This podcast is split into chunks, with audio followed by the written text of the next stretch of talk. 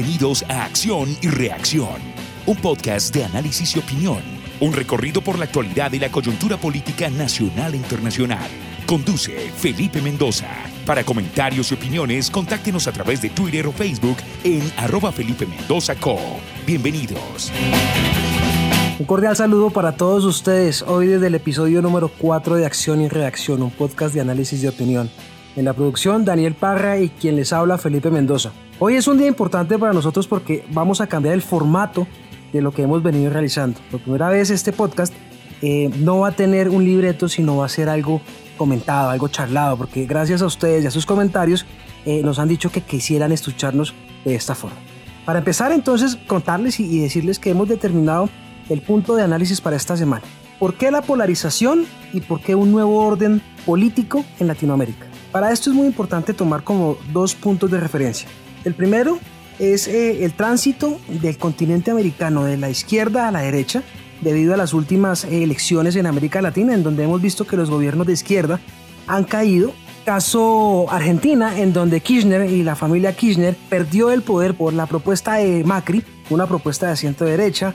Vemos como Chile volvió otra vez a Piñera, centro derecha, y en ese sentido como América Latina empezó a dar un bandazo hacia la derecha. Por otro lado, eh, vemos eh, la necesidad de analizar el porqué de este nuevo orden latinoamericano, porque tiene efectos contundentes y radicales en el desarrollo de la sociedad nacional. ¿Qué quiere decir esto? En el desarrollo de, de la sociedad al interior de los países. ¿Qué produce estos dos puntos de referencia en el marco de una nueva geopolítica, como se llama la política a nivel internacional?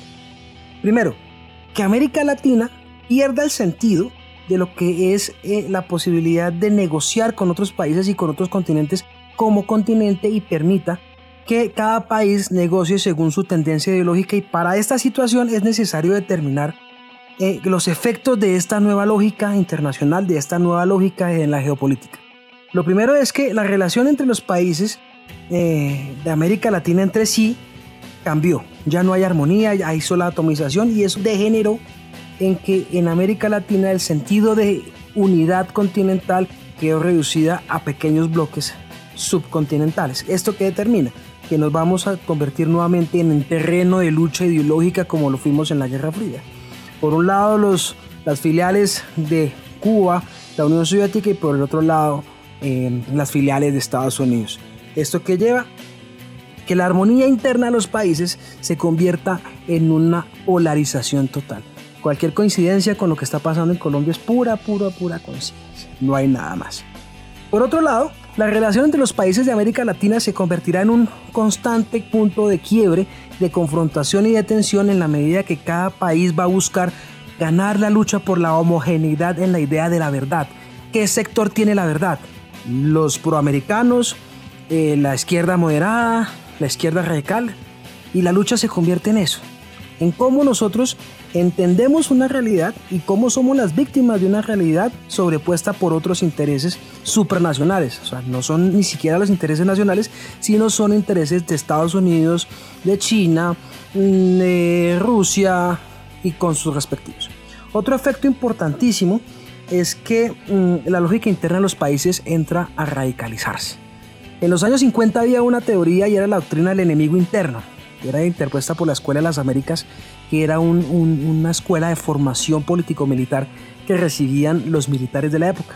Esa escuela tenía como base y como centro la existencia y la identificación del enemigo interno.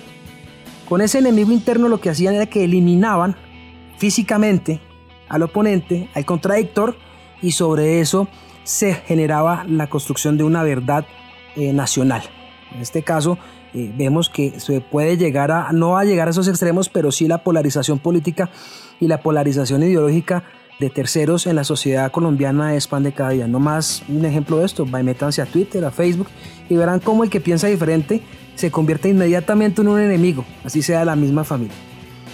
Entonces, en este punto, queremos decirles, la polarización y la nueva geopolítica está llegando a que estemos pensando y estemos entendiendo que hay dos tipos de sociedad la izquierda a la derecha. Pero miren, les voy a traer un ejemplo y voy a traer a colación un ejemplo tan claro y es cómo nosotros eh, entendemos que es la misma, la derecha y la izquierda son exactamente lo mismo. Lo único que cambia es el enemigo. Miren, Jair Bolsonaro, electo presidente de Brasil, extrema derecha, ex capitán del ejército brasileño. Dicen los que saben que fue un autoatentado lo que pasó con la puñalada en plena campaña. Andrés Manuel López Obrador eh, ganó la presidencia en México con un contundente 53%.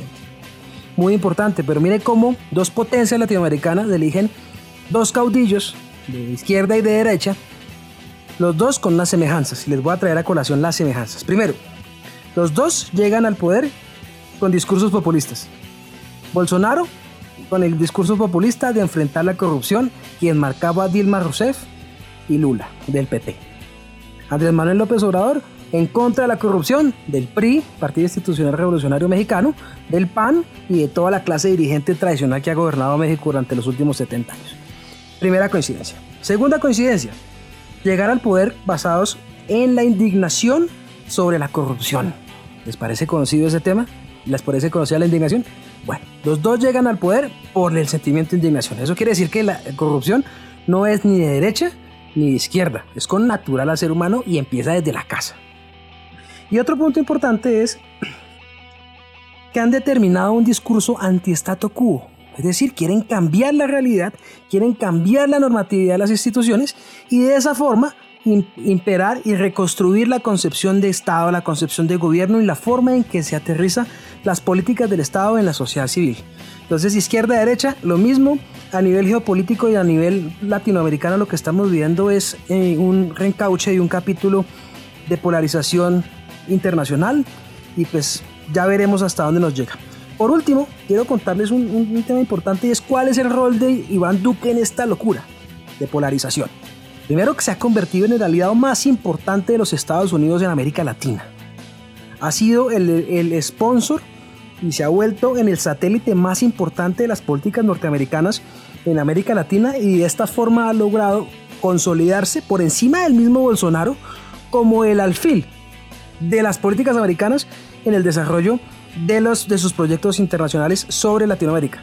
Caso Venezuela y sobre el caso de la política antidrogas. Ahora, ¿qué está generando este efecto en Colombia al interno? La polarización. Día a día la polarización entre los colombianos está llegando al punto en que eh, la ridiculización del gobierno está a flor de piel. Cada día hay más elementos de burla, cada día hay más elementos en donde el gobierno nacional ha tenido que recular en la implementación de sus políticas. Tiene un reto fundamental en la aprobación del plan de desarrollo que ellos eh, presentaron al Congreso de la República en febrero pasado. Hoy están a puertas de entrar a una discusión legislativa en donde los puede llegar a tener como resultado un plan de desarrollo totalmente diferente, pero que va a unar y está totalmente concatenado con las políticas americanas. Y por último, creo que la política internacional y toda esta polarización le está permitiendo al gobierno Duque reconstruir el país internamente en torno a la imagen y semejanza del partido de gobierno, lo cual sería eh, muy peligroso y un salto al vacío a la hora de entender y de buscar una unidad nacional. Con esto me despido, no siendo más, quiero agradecerles su tiempo, su cariño, su disposición y muchas gracias por escuchar Acción y Reacción, episodio 4, un podcast de análisis y opinión. Muchas gracias a Daniel Parra en la producción y a cada uno de ustedes. Nos vemos pronto.